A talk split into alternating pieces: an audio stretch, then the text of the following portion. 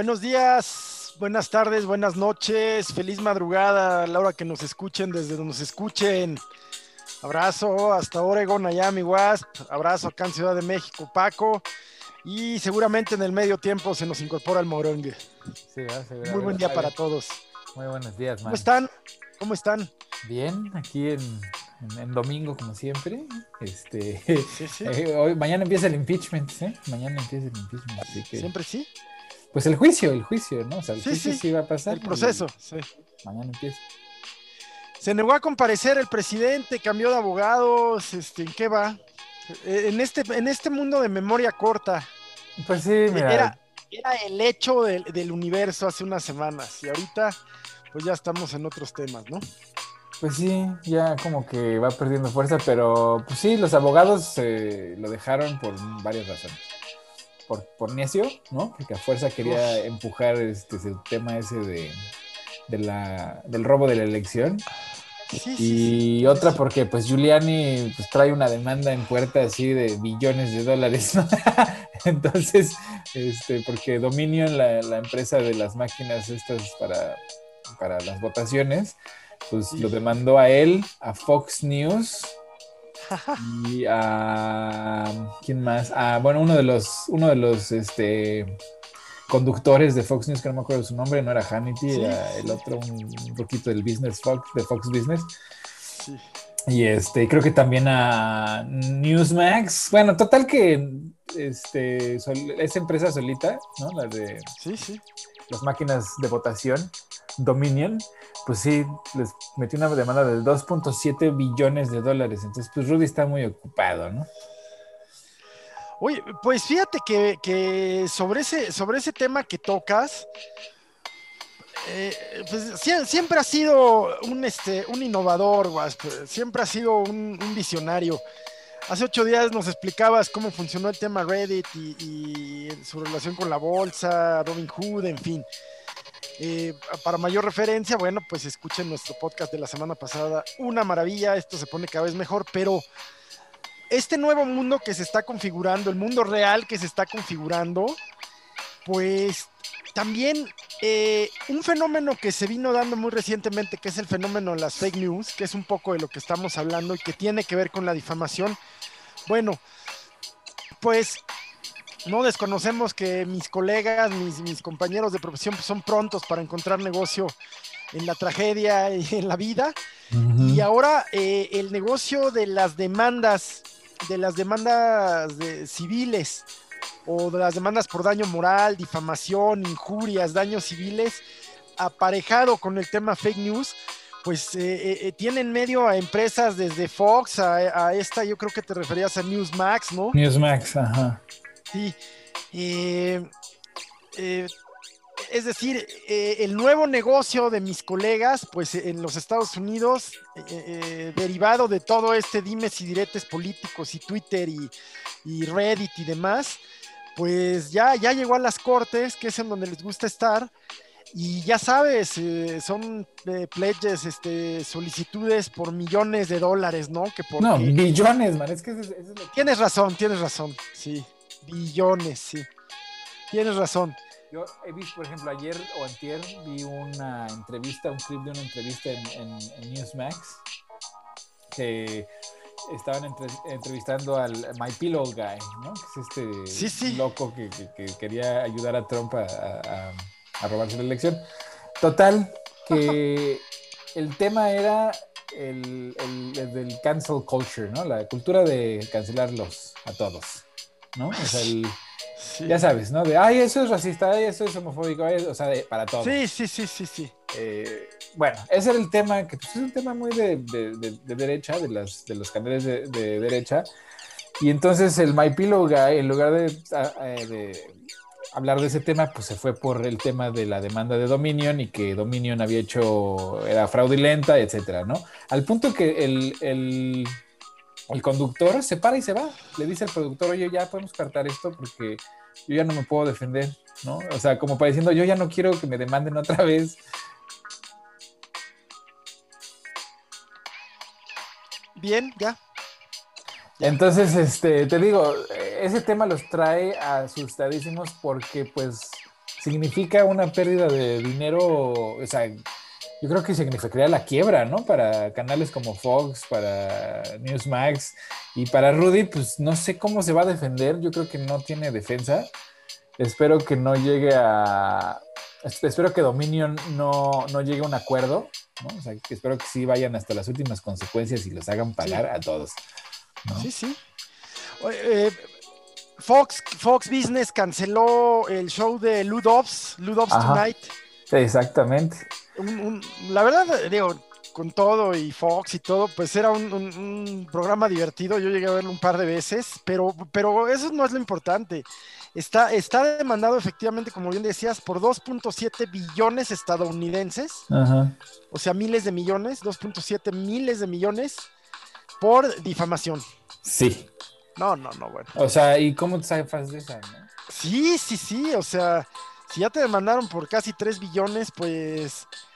Este. No, y además está grabado, está grabado, o sea, están grabados ellos difamando a Dominion, ¿no? O sea, tratando de ayudar al presidente a hacer, a, pasar el mensaje de que Dominion era una empresa fraudulenta que había que tenía entre sus diseñadores a Hugo Chávez, Hugo Chávez está muerto, ¿no? O sea, no, no, no, no, pudo haber participado, pues está muerto, ¿no? El cabrón. Sí. sí, no, no creo que le diera para diseñar un. Eh, además, ¿no? además. Pero el caso es que este, pues están demandados y están demandados por, por algo que sí hicieron, que es comprobable. Y yo creo que sí deben de tener mucho miedo ahorita, ¿no? Mucho, mucho, pero bueno, pues ya la nueva industria de la demanda, que, es un, buen negocio en los Estados Unidos, pues toma un nuevo brío con este tema de, las, de las demandas por difamación, por daño moral, por responsabilidad civil. Sí. Y, sí, sí, tenías razón, son, son demandas billonarias, billonarias.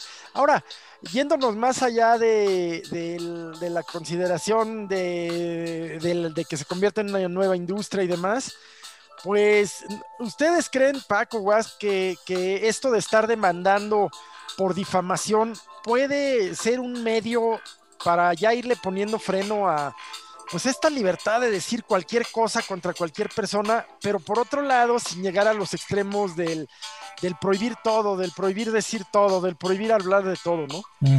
Yo con ese tema de, vaya, yo creo que cualquier este, persona debe tener este, protegido el derecho a la, libertad de expresión. Lo que pasa es que, eh, como muchas cosas en la historia de, del comportamiento humano, pasamos de eh, tiempos en donde el gobierno generalmente o el, ente jerárquico hegemónico eh, pues silenciaba a todo aquel que su forma de pensar o de expresarse le resultara incómodo. Eh, hoy, pues ahora sí que citando esta frase este, de que luego dice el presidente que pues, son benditas, pero pues menos cuando le pegan, ¿no? las, benditas redes sociales, ¿no? Eh, le da la, posibilidad a cualquiera de, expresarse y no tener que estar en, el foro de un noticiero, o sea, puedes expresar, este, vaya, es por escrito lo, que tú piensas. Aquí el tema es que creo que eh, como en todo eh, proceso de lograr que se respete la libertad de algo, tendemos a irnos al, otro extremo. Y el otro extremo es que ahora, eh, vaya, basta que la gente salga y diga que,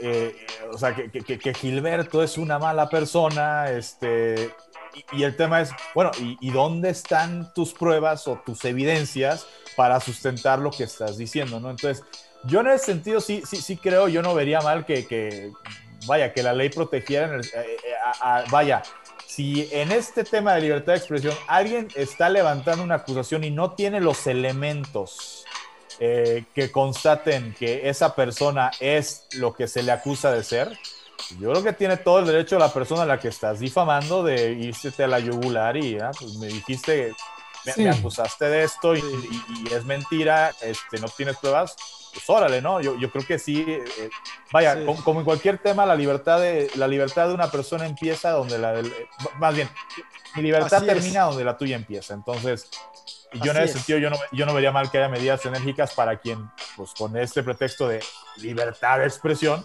pues de repente diga, acuse, este, levante injurios sin fundamento. ¿no? Además, además de que, o sea, la libertad pues es eso, ¿no? Es un, es un derecho, pero pues, tiene limitaciones. Y dentro de esas limitaciones, pues es, tiene, o sea, tú puedes decir lo que se te dé la gana, pero las consecuencias, o sea, eh, tu libertad de expresión, ¿no? Te da el derecho de decir lo que tú quieras. Así es. Eso es verdad. Sí. Pero no limita las consecuencias que, que, tú, lo que hayas dicho conlleva, ¿no? O sea, si, si mi palabra tiene peso, porque soy el presidente, soy el abogado del presidente, etcétera, etcétera, y hablo mal de una empresa, que aquí una corporación es considerada una persona, ¿no? Y las consecuencias de lo que yo digo es la ruina de esa empresa, porque pues la empresa se dedica a hacer máquinas para las para votaciones no solo en Estados Unidos, sino en un chorro de países. Sí, aquí en el momento que, que, el Estado de Estados Unidos los declara como una empresa fraudulenta, pues les, les, significa a ellos una, una, pérdida, pues yo no sé, del negocio, ¿no? Les podrían perder el negocio entero. Entonces, pues, ¿cuál, ¿cuál, es ahí como persona, que es la corporación? Pues ellos también tienen el derecho de decir, ¿sabes qué? Ese daño económico que me estás haciendo, pues me lo vas a pagar. Sí. Claro. Ahora que si yo soy... copeteado. Ajá. Ahora, que si yo soy Juanito, el de la esquina, ¿no? Y me peleo con fulanito y... Ese es el otro extremo, ¿no? Sí. Pues bueno, o sea, ¿cuáles consecuencias? No hay consecuencia alguna. Ese es el otro extremo, claro. Perdón, y luego el otro extremo que es ya muy de nuestra época, Paco, muy de nuestro tiempo. Este tema, pues, de ser demasiado cuidadosos en el lenguaje, ¿no? No, no, sin entrar en el debate de, no hablo del lenguaje inclusivo, sino, sino sin entrar en el debate de, pues sí, del lenguaje inclusivo, ¿no? sea, sí creo que, que, no hay que ser ofensivos, no hay que insultar, pero luego también, este, pues hay cosas que culturalmente ya se salen, hasta dónde eh, eso. Es que se quiere medir a todo el mundo con la misma vara, ¿no? Ándale. O sea, sí. Mira, la, la, realidad es que dependiendo de la circunstancia, lo que hagas puede ser correcto o no, o bueno, adecuado o no. Sí. Depende de dónde estés, con quién estés, en qué momento de tu vida, de, la historia, etcétera, ¿no? Sí. O sea, porque un insulto, hoy una palabra que te, pueda, que te pudiera generar eh, eh, desconf... No, ¿cómo se dice? Este, inconformidad. inconformidad o. Hacerte sentir incómodo. Hacerte sentir incómodo. Es una palabra que ayer no lo era, ¿no? Eh, a eso me refiero, exacto. Es totalmente subjetivo. sí, sí. El tema de, del insulto, del respeto, ¿me entiendes? Exacto. Entonces, sí, hay circunstancias como, por ejemplo, en tu lugar de trabajo, donde pues te tienes que dirigir a las personas de cierta manera. Sí. Donde hay ciertos límites en por, por la convivencia, por el trabajo y porque hay intereses económicos no solo tuyo, sino de la empresa, etcétera, etcétera. Hay más responsabilidad siendo una persona pública, pues todavía más. Sí. Pero siendo un ente privado en tu casa, con tu vecino, con tus cuates, si, si yo me enojo con Paco y le miento a la madre, pues no me va a demandar, ¿no? O sea... Exacto, pero fíjate, eh, si te, estás en un ámbito privado y hasta dónde llega el ámbito privado hoy día en nuestra vida, eh, vamos a pensar que estamos ustedes y yo eh, platicando, no, no, no grabando este podcast, sino platicando, eh, pues echando la cheve, ya saben, a gusto. Y por ahí se salen dos, tres términos que, no son, que, hoy día no son bien tomados, negro, este, por joto, algún término que, bueno, no es correcto, no está bien, pero que salga.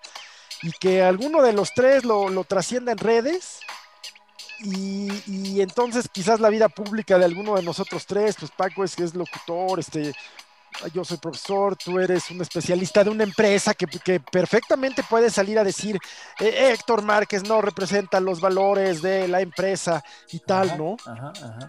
Sí, ya, ya son, es decir, eh, eh, por un lado, pues este... esas son las consecuencias. exacto, exacto. Estaba diciendo, o sea, depende de dónde estés, ¿no? O sea, si estamos hablando tú y yo en cortito y, te, a lo mejor, ponte, y no lo soy, que yo tengo un problema de racismo, ¿no? Sí. Y aquí en corto eh, estamos hablando del tema y yo estoy exponiendo mi racismo, ¿no? Sí, sí. Bueno, No, me, no me vas a destruir la existencia, a lo mejor me vas a, traer, me, vas a tratar de instruir, pero si yo lo digo en el, desde el púlpito del poder o desde el púlpito de un programa pues hasta este podcast, ¿no? O desde este podcast. Este bueno, pues sí. habrá consecuencias, ¿no? o sea, hay que, hay que, hay que entender que depende de lo que estés haciendo y, lo, y en dónde lo estés haciendo, pues tienes que cuidar tus palabras para, para, que el mensaje pues sea adecuado, ¿no? sí, yo en general eh, siempre he sido muy favorable a que la comunicación sea amable, sea, pues no sea agresiva, no sea violenta, en general en la vida pero también es muy fácil, por ejemplo, eh, tratando temas políticos, tratando temas sociales, pues que, ocurra esto, que se vaya por ahí un término, pues eh, comprendan, yo soy ochentero, ¿no? Ya quienes vieron Cobra Kai me entienden. Sí, sí, sí. Estoy lleno de prejuicios y divisiones. Eh, es un tema este, interesante que tiene muchas aristas porque, digo, efectivamente, además es un proceso educativo en el que seguramente nosotros, nuestra generación vivimos y que ahora vivimos en una constante reeducación por darnos cuenta que pues hay, no sé, los clásicos chistes cliché de, este, alusivos a que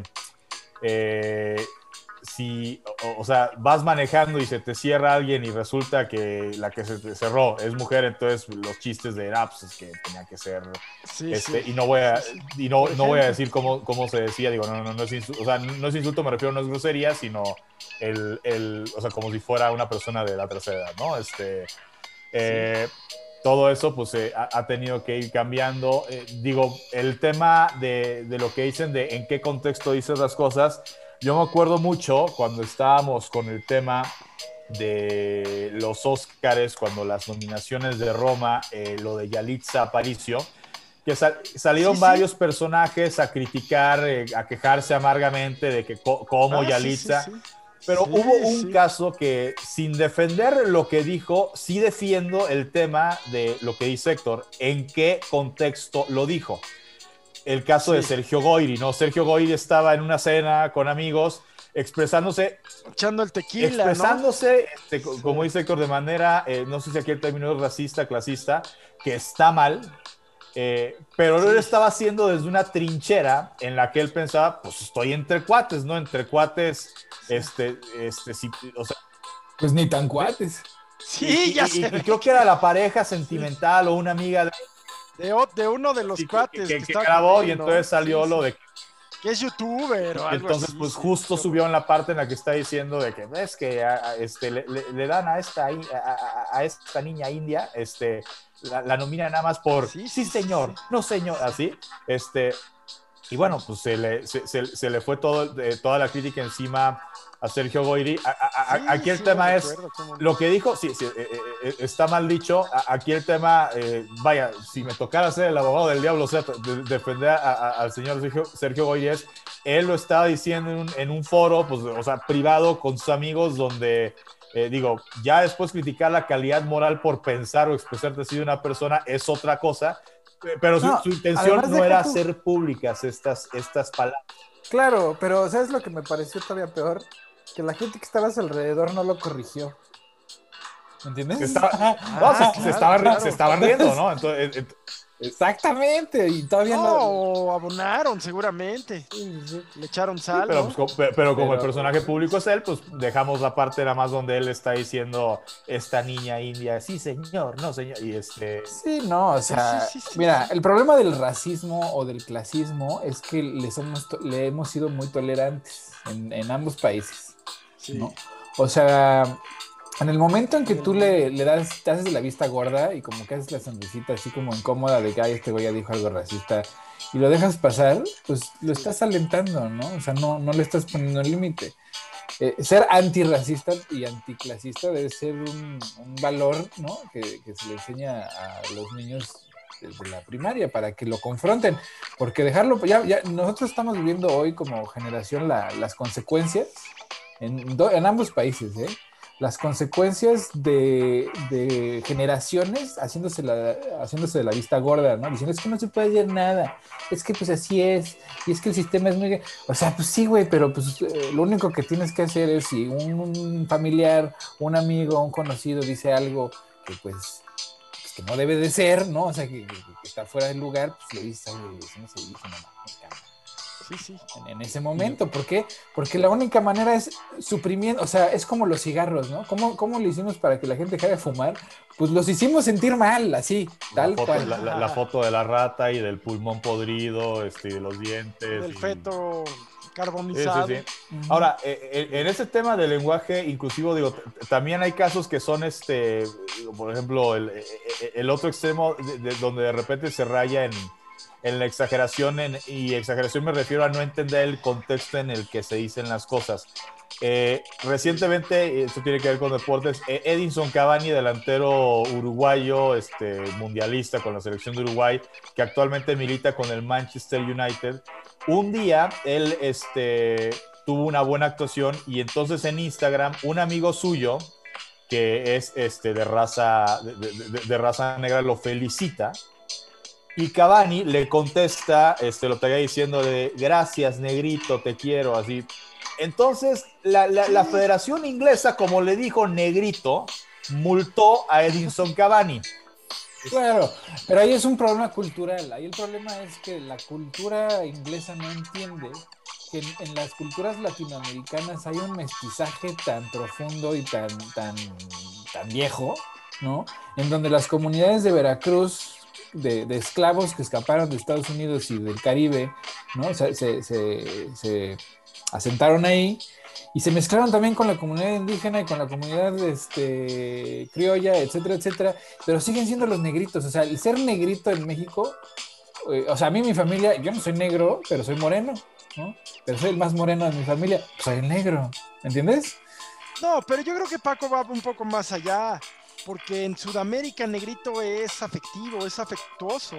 No, no es así, Paco. Sí, sí, sí, así O sea, se, lo dicen eh, de cariño, ¿no? Este, eh, que, además, digo, Uruguay, que es, este, digo, país vecino de Argentina, pero que a diferencia de Argentina, en Uruguay sí hay esta, eh, vaya, hay, digo, el porcentaje de la población en su mayoría este, es gente caucásica o, mestiza en su defecto, pero también hay una población importante de gente eh, de, gente de color, de gente, en este caso afro-uruguaya, ¿no? Este, y eh, bueno, están acostumbrados de, cariño así a decirse negrito. Digo, la otra cosa puede decir, bueno, ¿y por qué los negritos no les dicen blanquito? O, este, no sé, eso, eso ya es. Güerito. es, otro. Eh, ya, es otro, este, es otro debate, pero el punto es, Cavani no le dijo negrito en el sentido de ser despectivo, sino... En la cultura anglosajona, eso es así como, o sea, no lo entienden, no lo entienden en lo absoluto, ¿no? O sea, la diferencia, mira, es bien chistoso darse cuenta de que el racismo es una invención humana, ¿no? O sea, antes había esclavo, esclavos de todo tipo, raza y color, ¿no? O sea, la esclavitud no dependía de tu color de piel, sino de tu posición tanto económica como nacional, ¿no? si te capturaban los romanos, pues te tocaba estar, eras germano, pero eras esclavo, ¿no? En el momento en que este, eh, Estados Unidos surge como nación esclavista, porque pues, surgen con, el esclavismo como una institución, se dan cuenta que, este, porque hay una historia donde al principio tanto blancos como negros podían ser esclavos, ¿no? Y hubo una revuelta, no esclavos, sino peones, ¿no? Y hubo una revuelta donde los negros y blancos en las colonias, antes de que Estados Unidos fuera Estados Unidos y era colonia, eh, gente pobre de blanca y, esclavos negros hicieron esta revuelta y entonces cuando Estados Unidos surge, pues, tenían que pensar cómo le vamos a hacer para controlar a toda esta gente, ¿no? Bueno, a los blancos les vamos a dar la libertad, ellos son libres y de hacer lo que quieran, y a los negros pues, van a ser siguiendo esclavos, ¿no? Y de esa manera creas una, división de, entre los pobres, ¿no? Que, ah, pues es que yo no soy esclavo, yo soy libre, pero en realidad también son pues, peones, ¿no? Son este, utilizados por el capital eh, porque el mito de que Estados Unidos se creó para la libertad, no hombre, se creó porque una bola de, gente rica que quería ser más rica, la corona inglesa no los dejaba expandirse hacia el oeste por miedo a que obtuvieran demasiado poder y demasiada riqueza y compitieran con la corona, entonces les ponen un límite. En ese momento, cuando, cuando esta gente dice, pero pues oye, yo tengo tanto, o sea, ve cuánto campo hay para allá, cabrón, o sea, yo quiero más, ¿no? Pues es ahí cuando surgen las, las, ideas revolucionarias de libertad y de... Porque aquí, ni siquiera es independencia, en, en Estados Unidos es una revolución, no fue una independencia. Así es. Es, una, particularidad. Entonces el racismo surge como institución eh, ligada al, esclavismo, ¿no? En ese momento en el que ser de color significaba ser esclavo, ¿no? ¿Por qué? Para dividir a los pobres, poder controlar a los pobres y, a, los, y a la gente de color. Eso y esas ideas de, y, vuelvo al tema, de, que un gobierno o clase hegemónica, eh, pues eh, se da, eh, o se, vaya, se da el lujo, se da el derecho este, de, pues los que se parecen a mí, los que son como yo, pues son los que tienen este derecho a, a los mejores privilegios y por lo tanto eh, elimina a todos los que no son eh, físicamente como yo, ¿no? Claro. Pero fíjate que en Latinoamérica el, fenómeno es un tanto diferente porque a pesar de que el racismo es obviamente un problema existencial, ¿no? Para todos. Endémico, sí. Endémico. Es un poco diferente porque eh, la corona española, digo, no la estoy justificando, ¿no? Hicieron cosas terribles, y, pero al final de cuentas estaban salvando las almas de estos infieles y la fregada, ¿no? Los estaban, o sea, nunca fueron esclavos, nunca hubo una diferencia de no son humanos, ¿no? Esta gente no es humana, ¿me entiendes? Entonces, a pesar de que el problema racial en, México es y en Latinoamérica es importante, ¿no? Y sí es muy visible, obviamente, ¿no? Las, las clases altas siempre tienen, un color más, más este, blanco y, es, notable, pues. Está el fenómeno del white chicken, ¿no? Que hace poco se puso de moda. Y este... Pero, pero el origen es un tanto diferente, que sí, a pesar de que viene del genocidio y todo lo que quieras, nunca hubo esa diferencia entre animal y... Se llegó a plantear si los indígenas tenían o no alma, pero finalmente venció la postura de, que sí tienen alma, Fray Bartolomé de las Casas, entre otros. Pero no solo eso, aquí la colonia española en, en, Latinoamérica, pues fue, fue, la primera en reconocer los matrimonios mixtos, ¿no? Eh, prácticamente, pues por ahí de mil, 1560, 70, por ahí. Y no porque los, este, estuvieran de acuerdo, pero, sucedía, ¿no? Era una realidad y una realidad, creciente. A, América no llegaron millones de españoles, llegaron cientos a lo más, ¿no? Entonces, y esa es la diferencia. Poblar. Claro. Y ahí la diferencia entre el anglosajón eh, protestante y el catolicismo, el, anglosajón eh, protestante llegó a tomar la tierra, ¿no? O sea, para mí, para nosotros, pues, los que estaban aquí, háganse para allá, ¿no? Porque ya llegué yo. O sea, no llegaron a mezclarse. La población española sí llegó con una visión más católica de, ah, vamos a, ver qué, a ver a quién nos... digo, lo decíamos la, vez pasada, ¿no? El tema del mestizaje que fue ah, más común, eh, sobre todo en las colonias españolas. Vaya, vaya, en las colonias, eh, vamos a dejarlo eh, de Latinoamérica, ¿no? Porque también pasó con el tema de los portugueses, vaya, este, Brasil. El caso de las colonias francesas y por supuesto las colonias españolas, eh, pues fue como que este tema de, este, pues me asusta, pero me gusta, ¿no? O sea, eh, y, hubo, hubo, mestizaje, ¿no? Fue así como de, ay, es que e, ese color de piel está raro, pero, ay, está exótico, ¿no? Entonces, este... Y algo que es bien curioso que el otro día estaba leyendo aquí en este, perdón, escuchando, estoy escuchando un podcast de historia, pero la historia de, de veras, no la, mitológica, ¿no? De Estados Unidos. ¿Cómo se llama el podcast? Ay, no me acuerdo, es que lo pone mi esposa, pero ahorita les doy el nombre. Bien, bien, bien. Eh, pues resulta ser que hay muchas historias de gente blanca, de, bueno, colonos, que se fueron a vivir con los indígenas, ¿no? Y nunca regresaron, ¿no? O sea, se quedaron a vivir con los indígenas para siempre. Y no hay ningún caso de indígenas que por su propia voluntad haya, se haya ido a vivir con, a una comunidad blanca.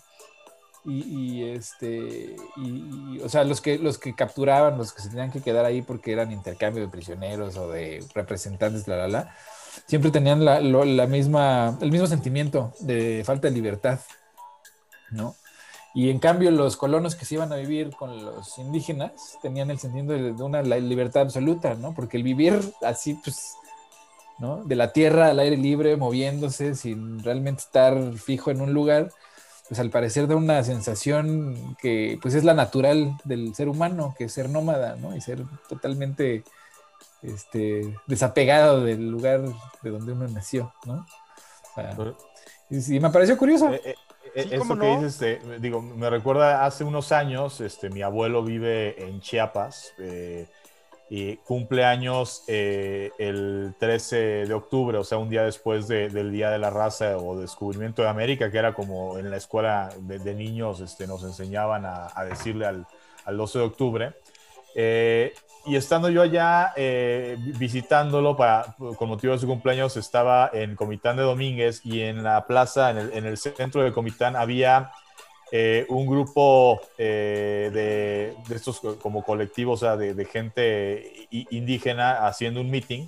Y en ese meeting me llamó la atención que en su discurso seguían hablando de que los españoles y la conquista y nuestra tierra nos la quitaron, este, digo, me sorprendió porque dije, estamos en el 2000 y, tantos, y se sigue hablando de eso, pero me, puse a reflexionar y después dije, pues es que sí, a, final de cuentas tienen razón, este, eh, sobre todo hay eh, grupos donde, eh, vaya, se conservan con su raza 100% y orgullosamente indígenas, y, yo lo he dicho anteriormente, yo, este, hasta donde sé, digo, por, por los antecedentes que, he podido investigar, de, mi familia, eh, vaya, yo sería lo que en su momento en la conquista se consideraría como este, pues un criollo, ¿no? O sea, descendiente de, de europeo, o sea, de, español, pero pues ya nacido, avecindado en México. Y finalmente, pues el, el privilegio que uno debe de, sentir de estar aquí, pues es este, que estás en, en, en un hermoso país que, eh, pues mis ancestros vinieron a ocupar, ¿no? Este, y, y, que por ese lado, yo no sé por qué de repente la molestia de, de, de, por qué España no pide este, o sea, bueno, digo, ahora, sí, digo, no me consta tampoco que mis antepasados hayan cometido genocidio, vaya, todas las barbaries que desde la época de la conquista tampoco me consta, pero de todos modos, este, bueno. Como cultura, digamos. como cultura, sí, sí, sí, sí, sí. Eh, eh, entiendo que estoy este, vivo ahora en este país que no, no era de mis ancestros, este, y por esa parte, pues, este, Pido, disculpas. La visión, la visión, española, digo yo hablando, estando en España, hablando con gente española, eh, con educación universitaria y todo, la, la, visión española de la conquista, ¿no? Lo que les enseñan en las escuelas públicas, pues, es que vinieron, vinieron a civilizar a la gente, ¿no? O sea, que, que le hicieron el favor a los indígenas de enseñarles cómo era la civilización. ¿Por qué? Bueno, pues porque ha de ser muy igual que, aquí en Estados Unidos, reconocer las atrocidades de la esclavitud y, todo lo que vino después, pues es muy difícil reconocer que tú o los tuyos o tu cultura, tu ideología haya causado tanto daño, ¿no? Además de que la historia que trajo Hernán Cortés a España para justificar ¿no? lo, que, lo que había hecho y lo que iba a hacer, pues era que era una bola de salvajes, ¿no? Pues eran taparrabo. Sí. ¿No? Y, y, bajo esa visión, porque ¿cómo justificas el llegar a tomar una, un, lugar que, que, pues es esplendoroso, ¿no? O sea, de, una civilización ya desarrollada. Exacto, ¿no? ¿Cómo justificas eso ideológicamente? No se puede, o sea, no se puede, tienes que hacerlos menos. ¿No? Y entonces toda, toda, esa toda esa ideología que todavía permea hasta hoy en la educación española, de que llegaron a, ahora sí que ayudar a esta región a desarrollarse como Dios manda, pues, pues les puede mucho, ¿no? Es, es, una ideología, es una ideología más que un conocimiento. Pues. la única gran diferencia quizás sería el uso de armas de fuego. Fuera de eso no había... Eh, y los odios que los aztecas habían generado alrededor de su dominio. Bueno, sí, este año se cumplen 500 de la, pues llámenle conquista, llámenle encuentro. Se cumplen 500 años y yo afirmo que a los aztecas los venció la política, no los españoles. Yo también. O sea, porque con dos cañones, 30 caballos y 100 cabrones, no. no. Digo, este, si, nos fijamos que, que, de repente también en la, en la escuela, digo, nos enseñaban estados y capitales, eh, hubiera sido maravilloso que nos enseñaran este, eh, con nombres completos porque todos los estados son, este, eh, o sea, por ejemplo, Puebla de Zaragoza, ¿no? Este, Oaxaca de Juárez, bueno. El, el único estado que es el nombre del estado y del personaje, y el personaje no es un español, es Tlaxcala, es Tlaxcala de Xicoténcatl. Xicoténcatl era el guerrero de, vaya, el gran líder guerrero de los tlaxcaltecas que fueron de los principales aliados de Hernán Cortés y que lo ayudaron y fueron claves en la toma de, Tenochtitlán, ¿no? Entonces, este, sí, el tema político venció a los, eh, a, los mexicas. Los, texcocanos, por ejemplo, y de hecho en Tlaxcala todavía, todavía vemos apellidos en, en náhuatl, nombres en náhuatl, porque se les permitió conservar sus, eh, sus estructuras, sus instituciones, sus linajes nobles. Claro, con la condición únicamente de convertirse al catolicismo y por supuesto jurar lealtad a la corona española, lo cual hicieron. Pues claro. yo les cuento, mi familia es de Coahuila y, y, ustedes han escuchado de los zaraperos de Saltillo. No solo el equipo de base, arriba los zaraperos, sino que la industria del zarape en Saltillo, bueno, esa industria se desarrolla a partir de una migración obligada de tlaxcaltecas a Coahuila, los asientan en Saltillo y estos tlaxcaltecas pues hacen lo que saben hacer, textil, textilería de lana, y de ahí los famosísimos. Eh, todavía en Saltillo hay un barrio que se conoce como barrio de los tlaxcaltecas, y, y hay apellidos así, Cuaunauntzin, en fin. Eh, bueno, pero el caso es ese, el caso es que yo insisto, a, los aztecas los venció la política. Sí, yo también lo creo así. Porque los, los, los tlaxcaltecas, ¿qué, ¿qué, los hace comunes? Pues el resentimiento contra el tirano, ¿verdad? Claro. Y ahora lo, conectándolo con, la historia de, este lado, ¿no? Porque la historia en este lado, en Estados Unidos, es que pues llegaron los peregrinos y pues había una bola de tribus que pues, ¿no? Andaban rondando por ahí. Este, y pues la tierra no era de nadie, pues ellos la tomaron, ¿no? Esa es la versión institucional, la versión mitológica de, los, de los peregrinos estos. La versión real es que, o sea, en América, de punta a punta casi casi, había un sistema de comercio y político, e histórico, que los conectaba a todos, ¿no? O sea, los... Eh, México Tenochtitlan es fundada por gente que viene del norte, ¿no? De los de los indígenas de, Nuevo México, que hubo un cataclismo, se separan, la, tribu se separa y emigra a diferentes lugares.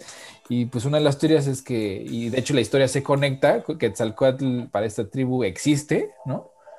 Este, los Hopis, ¿no? Los Hopis, la, la mitología Hopi es bien interesante porque surge de un cataclismo, un volcán que revienta y separa a la tribu, la tribu se tiene que dividir y emigran a diferentes lugares, ¿no? Y fundan pues, diferentes pueblos. Y uno de esos pueblos es, justamente el pueblo azteca. Eh, que en realidad, perdón, eh, recién hacían la, la, la, puntualización de que lo correcto es hacer, eh, es llamarlos mexicas. Azteca es el término que se utiliza después como historiadores para referirse a ellos. Bueno, ajá, ¿no? Mexica, pero entonces hay una conexión directa entre los pueblos indígenas de Norteamérica, los de Mesoamérica y los centroamericanos hasta el Perú, ¿no? O sea, y a saber y hay vestigios que hasta hubo comercio con China en algún momento, etcétera. Pero bueno, entre esa, o sea, había un continente, había una civilización que estaba interconectada completamente, sin fronteras realmente, más allá de los dominios que pueden tener y las tributos que se cobraban los otros, ¿no? Este, pero, pero existía una, una red entera. En el momento que llegan los españoles, pues esa red colapsa, ¿no? O sea, de enfermedad, guerra, genocidio esa sociedad colapsa por completo y pues por resultado pues la de Norteamérica también. ¿Por qué? Porque Norteamérica, la, sociedad norteamericana de indígenas, pues depende también del comercio y de la interacción con, con, el imperio, pues, o con los imperios de Latinoamérica. Entonces, cuando los ingleses llegan, pues llegan ya a un lugar devastado, ¿no? O sea, un lugar, una civilización realmente en ruinas, este, que pues ya está dando las últimas, pues por eso se les facilitó tanto, ¿no? Sí, sí, sí. Yo no, nunca, nunca había pensado eso, fíjate, porque siendo buenos guerreros, extraordinarios, y en algún momento pues hubo confederaciones entre las naciones eh, originarias, ¿no? Y ciertamente pues no pasa mucho tiempo para que los dominen los, los, sajones. Sí, sí, sí. Oye, pero ¿qué crees? Ya llegamos al medio tiempo, Paco. Eh, la hora cara, la hora cara del podcast. Bueno, pues en este medio tiempo, eh, pues simplemente eh, invitar a, la gente cuando esté viendo esto, pues seguramente ya, ya, sabrá que, quién ganó el Super Bowl entre el equipo de los Bucaneros de Tampa Bay y los jefes de Kansas City. Eh, voy a adelantar la recomendación. El próximo miércoles vamos a tener este, frente a frente una mesa temática de fútbol americano para hablar de todo lo que haya acontecido en este Super Bowl, de todo lo que haya dejado como reflexión final la temporada 2020-2021 de la NFL y las proyecciones de lo que se pueda venir para el año que entra. Sabemos que la NFL es una de, las ligas, como, como ocurre pues, en varios lados, en varias ligas en los Estados Unidos, que incluso en el off-season, que es cuando termina la temporada, pues tratan de mantenerse activos. Entonces, cuando viene el tema del famoso draft colegial, pues toda esta expectativa de qué equipo va a agarrar al mejor, a, la selección número uno, y entonces agarrando esos jugadores, si este equipo que fue muy malo este año eh, va a subir el año que entra o no.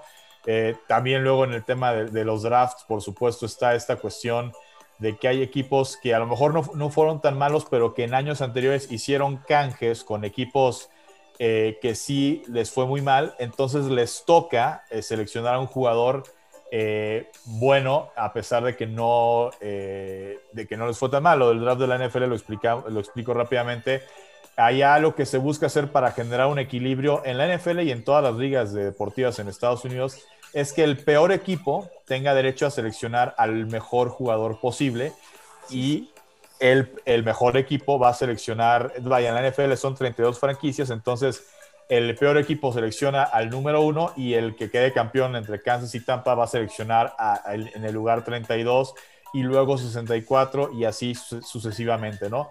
Pero hay veces que entre equipos hacen cambios eh, por ejemplo, que el equipo que, al que le tocaría la selección número 20 cambia con el que le toca la selección número 2, entonces pues agarras al, número 2, ¿no? Entonces, eh, de todo eso vamos a estar platicando. la semana que entra va a estar eh, muy interesante, vale mucho la pena ese frente a frente. En tema deportivo, se, se jugó y terminó ya la serie del Caribe que se disputó en Mazatlán, eh, en, el, estado de Sinaloa, ¿no? en, el, en el Pacífico mexicano. Eh, esta, esta, serie del Caribe donde el representante mexicano fue el, conjunto de los tomateros de Culiacán, no les quedó muy lejos el, viaje, serán como hora y media, dos horas de Culiacán a, Mazatlán, si, no es que menos. Eh, y son conocidos, ¿no? O sea, se enfrentan. Hay, pues, en la, no, hay rivalidades, ¿no? Las rivalidades de Sinaloa, digo, en la, Liga Mexicana del Pacífico, eh, eh, que históricamente muchos años fue la Liga este, Sonora-Sinaloa, ¿no? O sea, los equipos eran nada más de Sonora-Sinaloa, después ya vino el equipo de Águilas de Mexicali, eh, del estado de Baja California, actualmente los Charros de, de Jalisco.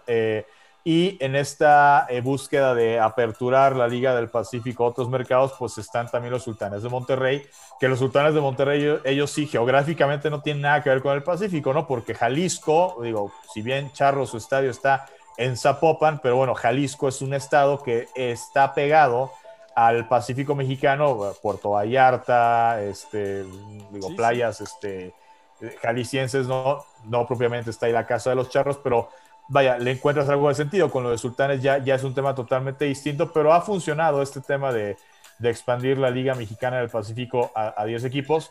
Eh, Tomateros de Culiacán, bicampeón del béisbol invernal. Eh, pues bueno, eh, no pudo disputar la final, perdió contra la representación de Puerto Rico y finalmente la representación de República Dominicana termina quedándose con el título de la Serie del Caribe. La Serie del Caribe pues para explicárselo, por ejemplo, a quien entienda más en términos futboleros, pues sería algo así como la Copa Libertadores versión béisbol, ¿no? No faltaría, evidentemente, un representante de grandes ligas de Estados Unidos, pero bueno, pues es, hablar de palabras mayores. Eh, la realidad es que pues, el béisbol de República Dominicana, de Puerto Rico, de Venezuela, el mismo béisbol mexicano, pues son eh, las ligas más fuertes del continente, después, naturalmente, de la de Estados Unidos, pero muchas veces el, su talento, el, talento, el, talento de, de, esos países nutre y de qué forma Estados Unidos. Exactamente, o sea, y ahora, alguna vez en los, ¿qué fue? Durante la Guerra Fría, todavía estaba la Guerra Fría, un, un partido entre la selección cubana y los Yankees, creo que fueron. Y, los, y, la, y la selección cubana ganó. Sí, son muy buenos, sí. Y la neta, a mí, o sea, las grandes ligas sí tienen todas las figuras, pero ahí los dominicanos tienen un nivel también que bruto, ¿eh? Venezuela, este. Pues, México también, Puerto Rico. Pues, República Dominicana ya fue campeón alguna vez del Clásico Mundial de, Béisbol. El Clásico Mundial de Béisbol vendría a ser como el Mundial de Béisbol.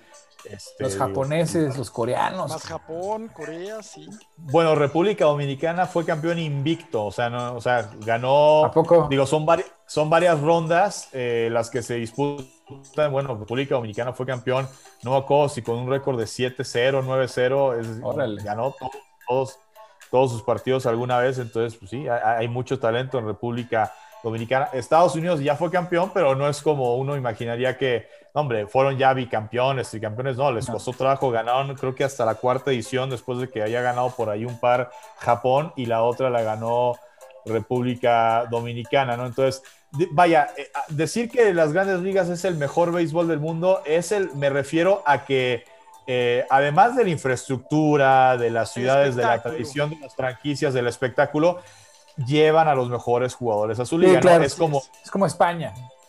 Cambiándonos al tema de fútbol, si decimos que España o que Inglaterra es, la mejor liga del mundo, o sea, lo es por la tradición, por la infraestructura, por los estadios, el romanticismo y porque se llevan a Cristiano Ronaldo, porque se llevan, eh, porque tienen a Messi, en el caso, en algún momento de España, ¿no? Eh, y, hoy por hoy muchos hablan de que realmente la mejor liga es Inglaterra, que tiene figuras de Inglaterra, de Bélgica, de España, de Alemania, de, Argentina, de Brasil. Entonces, a eso me refiero con, que decir que Grandes Ligas es, el mejor béisbol del mundo, ¿no? Estados Unidos, por supuesto que tiene grandes peloteros eh, elite. Eh, pero bueno, si, si fuera, vaya, si fuera una, si de repente hiciéramos que las ligas fueran de puro pelotero local, yo sí no dudaría que, Cuba, que Dominicana, este, podrían de hecho, ¿sabes, ¿Sabes por qué se hace la integración de, las ligas? Porque antes había una liga negra y había una liga blanca, ¿no? Y se hace la integración de las ligas porque la liga negra era mejor en calidad y empezaba a atraer más público. Y entonces a la liga blanca pues le empezó a dar pavor y entonces los integraron. Que por cierto, uno de los anuncios este, maravillosos que hizo Grandes Ligas a partir de este año es que eh, ya todos los récords, estadísticas eh, de lo que se logró durante la época de las ligas negras se van a considerar para Grandes Ligas. Eh, récords me refiero, no, digo, no a los lo que faltaría que sería bueno, digo, aunque tendrías que hablar de que hubo dos campeones y a lo mejor ahí es donde entra el tema del conflicto pero récord me refiero a que actualmente tú de repente ves el béisbol y, alguien batea eh, su cuadrangular número 600 eh, de por vida y entonces sacas la lista de los que han, los líderes de cuadrangulares y demás y antes no metían eh, a alguien que hubiera tenido un récord de cuadrangulares en las, en las ligas negras, ¿no? Bueno, ahora sí van a aparecer acaba de superar el récord de eh, Jackie Robinson. Bueno, Jackie Robinson fue el primer pelotero en grandes ligas, ¿no? Que dio este salto de, ligas negras a grandes ligas. Pero por decir algo, si alguien de, que, haya pegado más cuadrangulares que, Jackie Robinson en la era de, las ligas negras, si de repente Aaron Judge de los Yankees supera esa marca, van a decir, Aaron Judge acaba de superar la marca de fulanito de tal, pelotero de tal equipo que fue de, las ligas negras que también están viendo cómo, cómo decirles para ya no decirles eh, ligas negras como tal, pero sí, ya, los récords, las marcas de picheo, bateo, demás, se van a considerar eh, en la historia de grandes ligas, de Cooperstown, etcétera.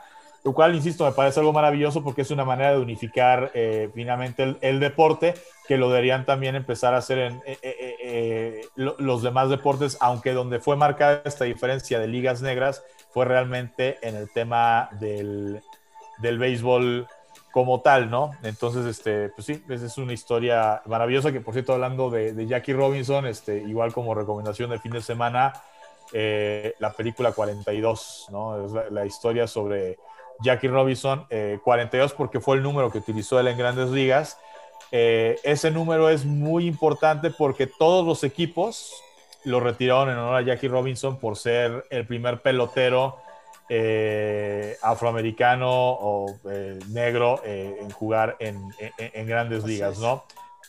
solamente el último que retiró el número fue, muchos peloteros lo usaban en honor a él hasta que se tomó la decisión de retirar el número 42 en todos los equipos de grandes ligas.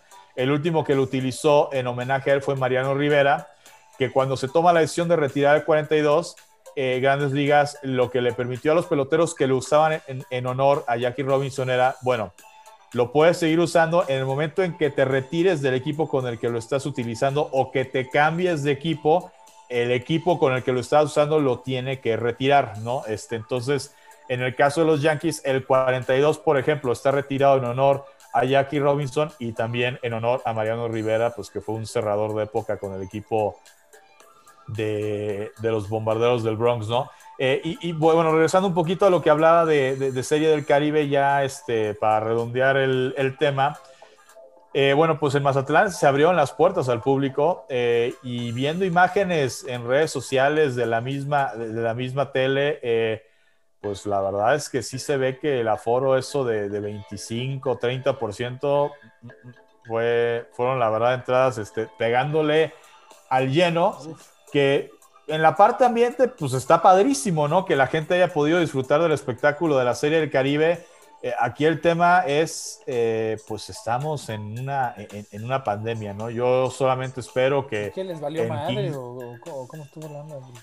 Pues es que el tema eh, es parecido al tema con Estados Unidos, ¿no? Cada estado, según sus cifras, según sus números, según sus legislaciones, pues tiene derecho a decir pues sabes que yo aquí sí voy a permitir eventos, este, digo, como finalmente el béisbol y como casi todos los deportes en México se juegan, vaya, son al aire libre, me refiero a que no hay, aquí no existen estadios techados como, como en Estados Unidos, ¿no? Aquí todos los estadios son al aire libre, entonces, eh, bueno, pues se supone que al aire libre el tema del foco de contagio e, e, es, es, menor a que si estuvieras en un lugar cerrado como un cine, como en un auditorio nacional, por, por citar un ejemplo, ¿no?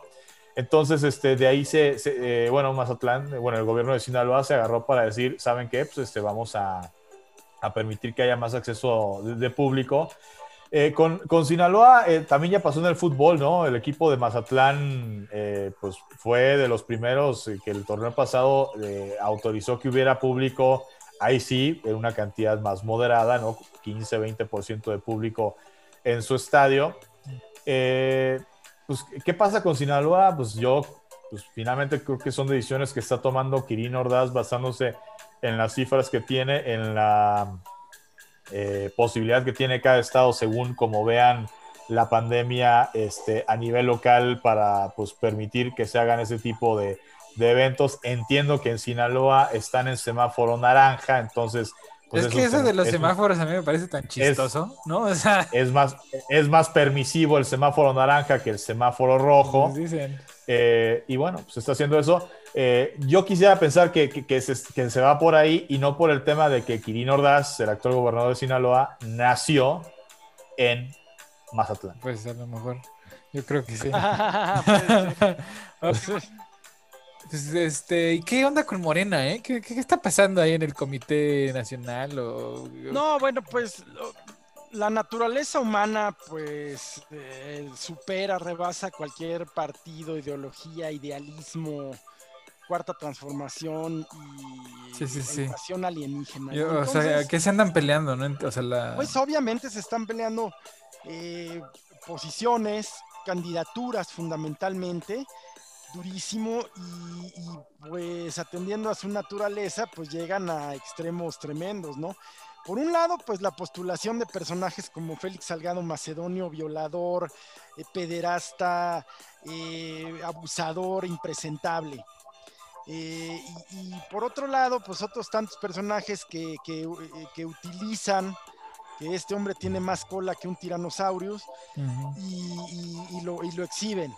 Y este responde y entonces pues Morena aparece como, como un partido pues que alberga esos personajes y, eso se está replicando en todo el país porque aquel que, aquel que no resulta que no resulta beneficiado con, con la designación, porque además no están haciendo procesos internos, en realidad están designando mediante encuestas, mm. pues siempre queda, siempre queda el espacio para que el perdedor pues afirme que hubo dedazo, que se perdieron los principios del partido.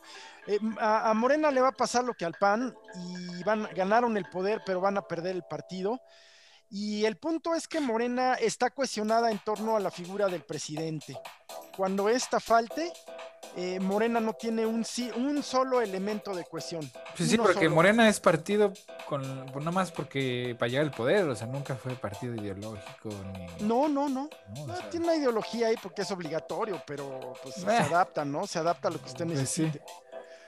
Y Morena, pero en el PAN, pues por otro lado, eh, siempre proponen a los mismos, vuelven los calderonistas, Krill, eh, Margarita Zavala en las primeras posiciones, y esto genera también un, en las tres primeras plurinominales, entonces esto genera un, una inconformidad dentro del panismo, del panismo real, del panismo tradicional, que también les va a costar. Esto más el hecho de unirse con el PRI en una coalición, con el PRI, con el PRD. O sea, pero lo que entonces, ¿cuál es el escenario? Pues el escenario es que yo creo que Morena va a conservar la mayoría, no la mayoría absoluta, es decir, no la, sí la mayoría absoluta, la de mitad más uno, no la mayoría calificada de dos terceras partes y yo creo que de las 15 gubernaturas en disputa va a ganar una 6 Morena, pero el resto no es por el buen trabajo de la oposición, que no tiene liderazgos, está desarticulada. El PRI hace lo mismo, pone como plurinominales a los hijos de Murat, a los hijos de, de Carolina eh, Villano, que, es, la esposa de, de mm, el exgobernador de Coahuila, de Moreira, en fin, eh, los mismos de siempre, los mismos de siempre, nomás que ya los hijos, ya los cachorros, ¿no? Los cachorros de la revolución. Entonces, eh, pues, ¿cuál es el panorama? Pues muy, muy sombrío, más de lo mismo en todos lados, más de lo mismo en Morena, nomás que con el poder y sin saber usarlo, y más de lo mismo en la oposición yo vi a Naya que está haciendo como. Ah, está haciendo como un tour. Él quiere ser como el presidente, pero pues para ser el presidente hay que ser el presidente. Es que exacto, es que hasta eso no es original. El cabrón se dedica a copiarle lo que. O sea, todo lo hace copiado. Varios spots yo le vi copiados de Estados Unidos. Yo creo, sí. Y, y, además, este, digo, eso les podrá caer bien o mal la, la figura del presidente López Obrador. Eh, eh, eh, eh, es un personaje carismático. Los personajes carismáticos no necesariamente le caen bien a todo el mundo, pero carisma me refiero a que despierta, despierta pasiones, despierta emociones, te transmite algo. Ricardo Anaya fuera de, de, de, apatía, antipatía, no, o sea, él es el clásico candidato que si yo lo veo en una foto cargando a un niño, este, no, no, se la compro, no se la creo. A López Obrador lo ves abrazando a la gente y sí se lo crees, porque no lo inventa, porque, porque es el personaje. Entonces, el tema con Anaya es que, eh, vaya, yo le vería más posibilidades de ganar eh, o de aspirar a ganar algo siendo él. O sea. Pues sí, ¿verdad?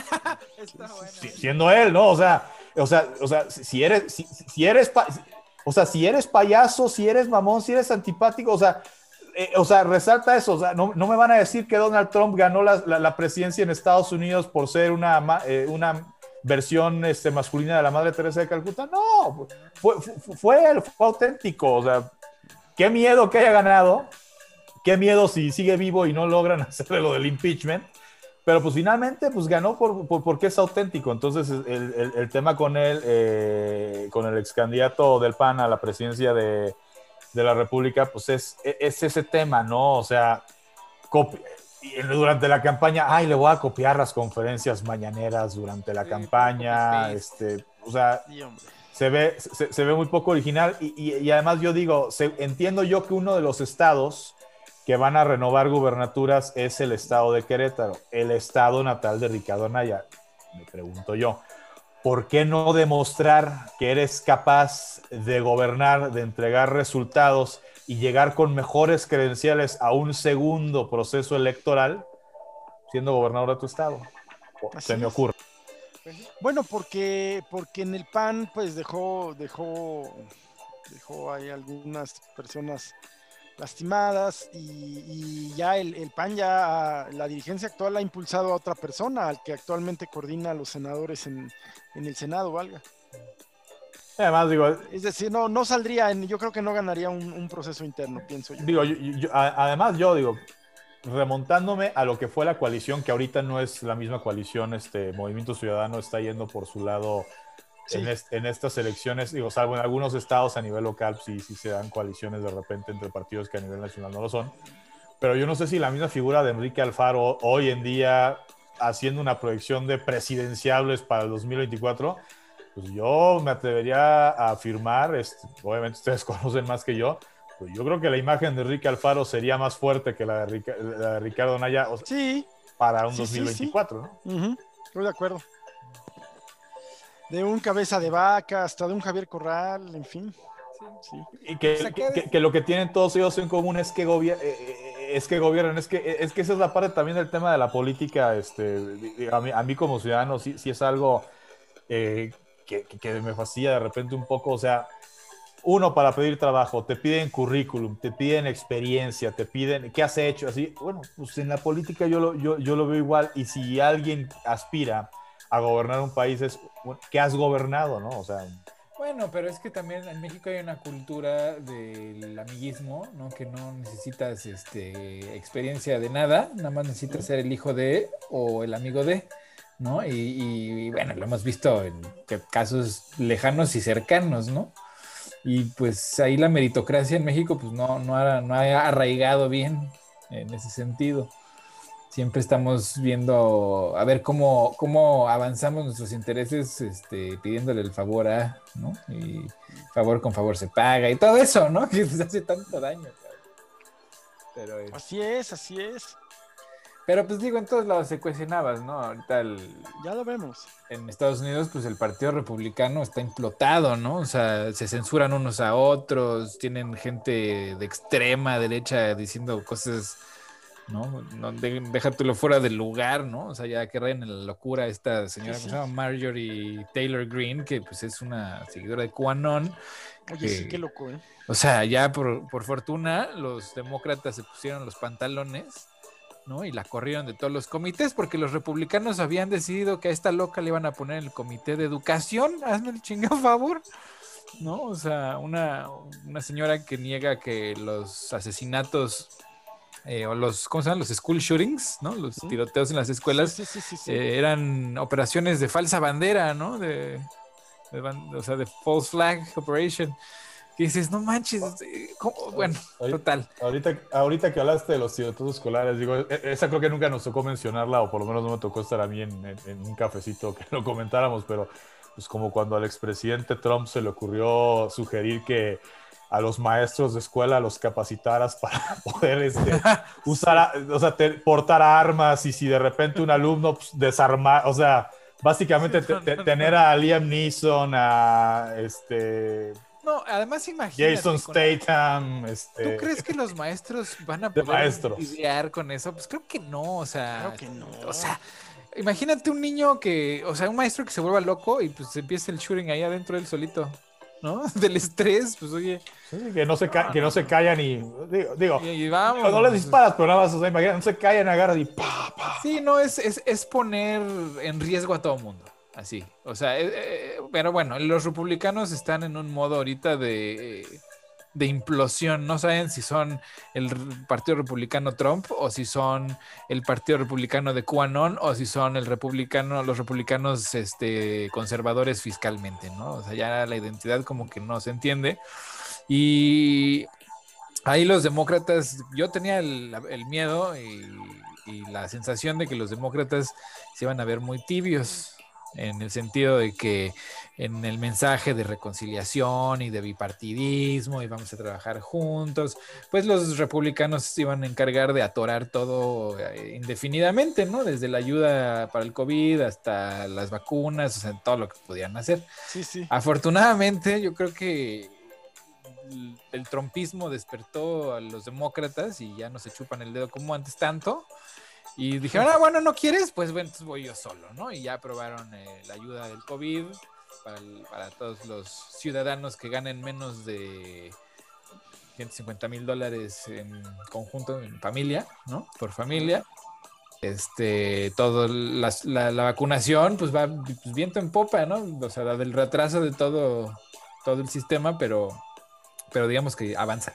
Avanza, ya, ya hay gente que yo conozco que ya están vacunados esto, sí se nota el cambio de administración, sí se nota que hay dirección, que hay poder ejecutivo, este, lo que a los republicanos los tiene muy asustados porque pues no tienen control de ninguna rama del gobierno y se están viendo rebasados tanto en lo moral como en lo ejecutivo. Entonces, pues así están las cosas. Mañana empieza el, juicio del impeachment. Yo no creo que vaya... Los republicanos ahorita están centrados en la idea de defender, eh, no defender las acciones del presidente porque son indefendibles, of, eh, course, ¿no? Pero eh, se quieren escudar en el hecho de que, es que el impeachment es inconstitucional porque el presidente ya no está en funciones, que la razón del impeachment es remover al funcionario del, puesto, ¿no? Y que siendo que ya no es presidente, pues es inconstitucional. Eh, o sea, eh, eh, eso es absolutamente incorrecto. El objeto eso, de un juicio político. Eso pues, o algo sabe, o algo sabe Trump que no quieren que lo, que lo también, que, también. lo entamben. También, sí. Entonces decías, man, o sea que tú decías, man, que qué? Que, pues no, no, el objeto de un juicio político es, ese reproche público a que, a que falló a la, confianza colectiva. Es decir, si ya dejó, si ya dejó el cargo, pues ya, ya no se le puede destituir, pero lo puedes inhabilitar, le puedes quitar sus derechos porque eh, eh, efectivamente resulta ser indigno de, volver a, servir a, su país. Exactamente, ese es el argumento que tienen los demócratas, pero el problema aquí es que, o sea, las consecuencias que yo veo ah, si esto prospera es que pues eh, los presidentes tienen inmunidad ah, si, si, si lo que hacen lo hacen como dos o tres semanas antes de que se acabe la presidencia, ¿no? Pues ya no hay forma de, de, juzgarlos, ¿no? ¿Por qué? Pues que pues, inmediatamente salen de, de, en función y pues ya son injuzgables. Entonces, el problema aquí es que como el juicio de impeachment, el jurado es el Senado, y para que haya una, un, cargo, ¿no? Para que se le fingen cargos de, o sea, para que se le haya culpable, tienen que estar eh, de acuerdo o tienen que votar a favor dos terceras partes. Sí, sí. Pues no les alcanza, cabrón. ¿No? No les va a alcanzar.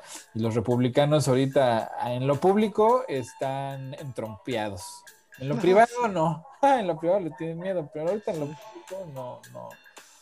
Y pues sí, es, un presidente pues, pues que pues va, va, va a estar Sí, no sé, no sé, la, presidencia en Estados Unidos ya no, ya no es este, lo que era antes, ¿no? O sea, antes era nadie por encima de la ley, pues hoy estamos viendo que pues algunos por encima de la ley. Está, estuvo bueno el meme que sacó, que sacaron que eh, de la foto del Inauguration Day de Biden, que salen juntos eh, Bush, eh, Bill Clinton y, Barack Obama, y los tres, y los tres diciendo I was, eh, I, was president by two terms, o sea que fui, fue presidente y fui reelecto, ¿no? Y, Donald Trump abajo diciendo I was impeached twice. Sí, man. Ah, era, I was elected president twice y Trump es I was impeached twice. twice. Se nos acabó el tiempo. Sí, ya se nos acabó el tiempo. Entonces, que es hora de las recomendaciones y. bueno, sí, si me permiten, bueno, pues primero las recomendaciones de los centros de estudios Baltasar Gracián, y Eolas Educación, en donde tendremos el día de mañana un workshop gratuito de acceso libre sobre Angela Merkel, pero sí sobre su persona, ciertamente, pero más bien sobre su arte de la política, el arte de la política de Angela Merkel. Ese es el día de mañana a las 7 de la noche, ya saben, www.gracian.com.mx eh, para registrarse y seguir recibiendo además los cursos que damos ahí. Tenemos pronto también la introducción a la ópera. Eh, este lo da un cuate de primera que se llama Héctor López Bello, 9, 16 y 23 de febrero, igual a las 7 y de igual manera en www.gracian.com.mx. Y tenemos también una, pues un seminario sobre Napoleón desde la perspectiva de estratega militar y estadista, eh, que damos su servidor Gildardo López, Roberto López Vides y Salvador Cárdenas Gutiérrez los días 10, 17 y 24 de febrero, igual a las 7 de la noche, en www.begracian.com.mx. Y en la recomendación cinematográfica, pues una serie de Netflix eh, que tiene todo lo que podría gustarme en una serie, eh, paganismo, eh, misticismo, historia contemporánea, se sitúa en, la Dinamarca contemporánea, pero respecto de cultos y deidades pues milenarias en, Escandinavia y en Europa, muy muy interesante. Equinox en, pero es serie documental ¿es serie? no es, novela es, ficticia. Los pronósticos para la semana ¿De quién míos? sí sí bueno, pues tenemos el tema de la vacuna álgido, candente. Vamos a ver si mañana ya regresa el presidente a las, a las mañaneras y a ver cómo regresa. Eh, yo no, no veo por qué deba regresar distinto. No creo que esto lo haya llevado a un periodo de reflexión que, que, lo haga cambiar y no, y no veo tampoco por qué tendría que cambiar. En su, en su perspectiva, su estrategia política es adecuada. Lo que sí es que, bueno, pues a lo mejor si efectivamente estuvo contagiado, pues un poco más sensible a esta enfermedad, al peligro real que representa. Y ojalá ya se ponga más orden en el tema vacunas. En la semana se abrió una, un portal, una página para el registro de los adultos mayores y pues un fiasco, ¿no? Eh, creo que eh, no tardó ni media hora en caerse, en aparecer, eh, en aparecer anuncios de que, pues, de que nomás no se podía, ¿no? no aguantó el servidor. Así es y bueno pues eh, así es como así es como se está combatiendo la pandemia. Sigue adelante el doctor Gatel con sus con sus eh, equivocadísimas políticas públicas.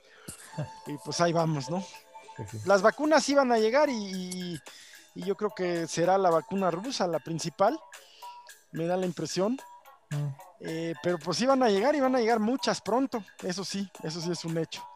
Ya veremos si con eso ahora sí el el, famoso, la famosa inmunidad de rebaño opera. Pues sí, ojalá. Bien, ahí estamos. Ahora sí, Paco. Eh, bueno, de, las vacunas, decir, este, afortunadamente, eh, con todos estos este, eh, estira y aflojes este, e inconsistencias de la página, bueno, pues este, mis dos padres ya pudieron registrarse, este, mi abuelo también, este, los tres, estoy hablando de personas que están arriba de los 60 años, entonces eso me tiene eh, esa parte de que, bueno, pues ellos que son ahorita la primera línea eh, de gente a ser atendida, pues bueno, ya, ya, ya están registrados y pues, esperan, como dice Gil, que, que, el tema de, lo de las vacunas este, se vaya resolviendo pronto. Eh, de recomendaciones, pues simplemente reiterar, miércoles 10 de febrero a las 6 de la tarde, frente a frente, eh, para analizar lo que fue la temporada 2020-2021 de la NFL y por supuesto lo que nos haya dejado el Super Bowl. Estarán como invitados eh, nuevamente don Fernando Von Rossum, estará también Enrique Burak y Gerardo Lisiaga como invitados confirmados para este frente a frente a las 6 de la tarde, repito, miércoles 10 de febrero. Eh, película ya les recomendé. Eh, la última vez que la vi estaba en Netflix, no sé si siga en esa plataforma. La de 42, que es la película sobre la vida de Jackie Robinson, primer pelotero eh, afroamericano que eh, jugó en las grandes ligas para el equipo de los eh, Brooklyn Dodgers en aquel entonces, que es lo que actualmente son Los Ángeles Dodgers. Este equipo nació en Nueva York, en, en Brooklyn, y se mudaron posteriormente a Los Ángeles, donde ya echaron raíces y se han quedado el resto de su vida, son el actual campeón de grandes ligas y uno de los equipos más populares, sobre todo con la afición mexicana, por la Fernando Manía de Fernando Valenzuela en los 80s. ¿Cómo no? Eh, porque Los Ángeles también es una ciudad donde hay eh, pues mucho mexicano que en su momento buscando el, el, sueño americano, pues se fue para allá. Es Los Ángeles, me parece, si no me equivoco, es, sigue siendo después de la Ciudad de México la segunda ciudad con más mexicanos en el mundo. Entonces, este, bueno, vale Es la correcto. pena.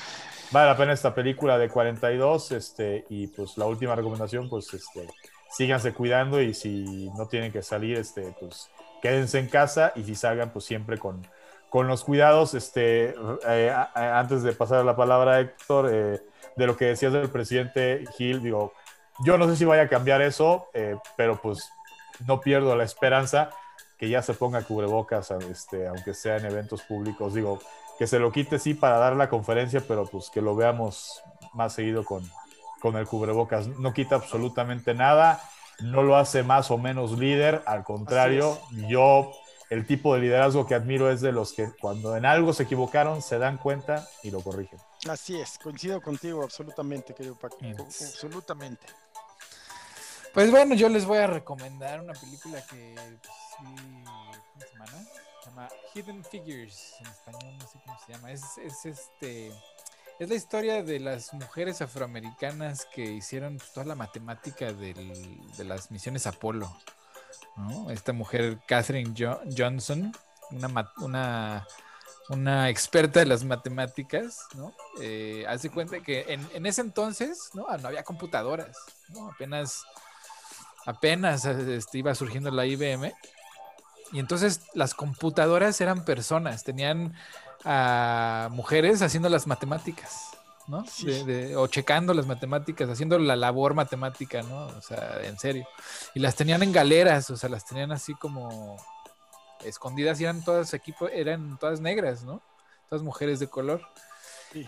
Y este, y, y en la NASA, pues las pobres pues tenían que ir, este, tenían los, ya sabes, los baños segregados, todo, todo el, todo el chistito de los 60 Y una de ellas, esta Catherine Johnson, eh, pues resalta y la, la llaman al, al mando, ¿no? Al centro de control, porque pues ya le surge tener la trayectoria de Apolo para llegar a la luna y pues nomás no pueden. Y ella, ella la desarrolla. Ella solita en una noche con todos los trabajos que le costó. Buenísima. Muy buena película, muy entretenida. Talentos ocultos, talentos, Talentos ocultos. Está aquí en. México, sí. Y pues debe estar en, yo creo que todas las plataformas, ¿no? O sea, Está en Disney nada más. ¿A poco? Mira, Sí, nada más en Disney Plus. Ajá. bien, pues en Disney Plus. Sí. Eh, muy buena, muy recomendable. Y pues acá en la polaca, pues el impeachment se va a poner interesante. No creo, Sí, sí. no creo que brinda frutos. No sé, igual y igual y este es el momento donde los republicanos rompen con Trump, pero pues no, no, no, no creo, la verdad. Tiene todavía mucho apoyo, eh, le tienen mucho miedo. Este, y es como esa figura, ¿no? Mientras él esté vivo, pues el Partido Republicano va a tener esa sombra ahí. Así es, así es. Y también les, les recuerdo que pues ya tenemos nuestra página de Facebook, ahí denle me gusta en la página, este, y pues escúchenos y compártenos. También Ah, ahí les vamos a publicar pues los cursos de, de Gil, eh, pues, noticias que nos parezcan relevantes de, de ambos lados, las conferencias eh, y las entrevistas de Paco, ahí también las, las, las ponemos. Se pone bueno, es entretenido el feed de ahí del cafecito. ¿eh? Sí, Este, mucho. muchas gracias. Muchas gracias, Gil. Muchas gracias, Paco, por, por estar aquí. Guas, un abrazote, Paco, qué gustazo siempre. Igualmente, Guas, este, un placer. Nos vemos el próximo domingo para otro cafecito. Hoy, hoy, andu- hoy anduvimos muy, muy- más platicadores, pero pues es que había que llenar este el espacio de Ricaño, que no nos Sí, pudo hombre. No, y los temas, pues la verdad es que cada vez son más mm, disruptivos, más novedosos, más, eh, más atípicos, ¿no? Sí, ya el paradigma Así es. que ya no. ya Así no. es. Así no es, es el el paradigma ya, exactamente, en todo, ¿eh? Eh, Pues bueno, un placer. Bien. Se cuidan. Bon- bonito fin, nos vemos pronto. Cuídense, hasta luego.